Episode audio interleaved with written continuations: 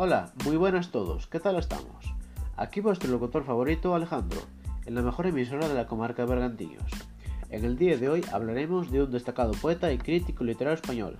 Se trata de Luis Cernuda. ¿Alguien sabe lo importante que es este autor en cuanto a la literatura española? Demos comienzo el programa. Para dar una pequeña introducción, Luis Cernuda pertenecía a la generación del 27. La generación del 27 consiste en un grupo variado de escritores con gran diversidad de estilos literarios, de la que formaron parte grandes autores como Federico García Lorca, Rafael Alberti, Pedro Salinas y mujeres como María Teresa de León. A continuación vamos a escuchar un fragmento del poemario Placeres Prohibidos de Cernuda.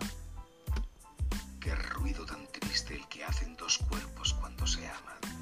Parece como el viento que se mece en otoño sobre adolescentes mutilados, mientras las manos llueven manos ligeras, manos egoístas, manos obscenas.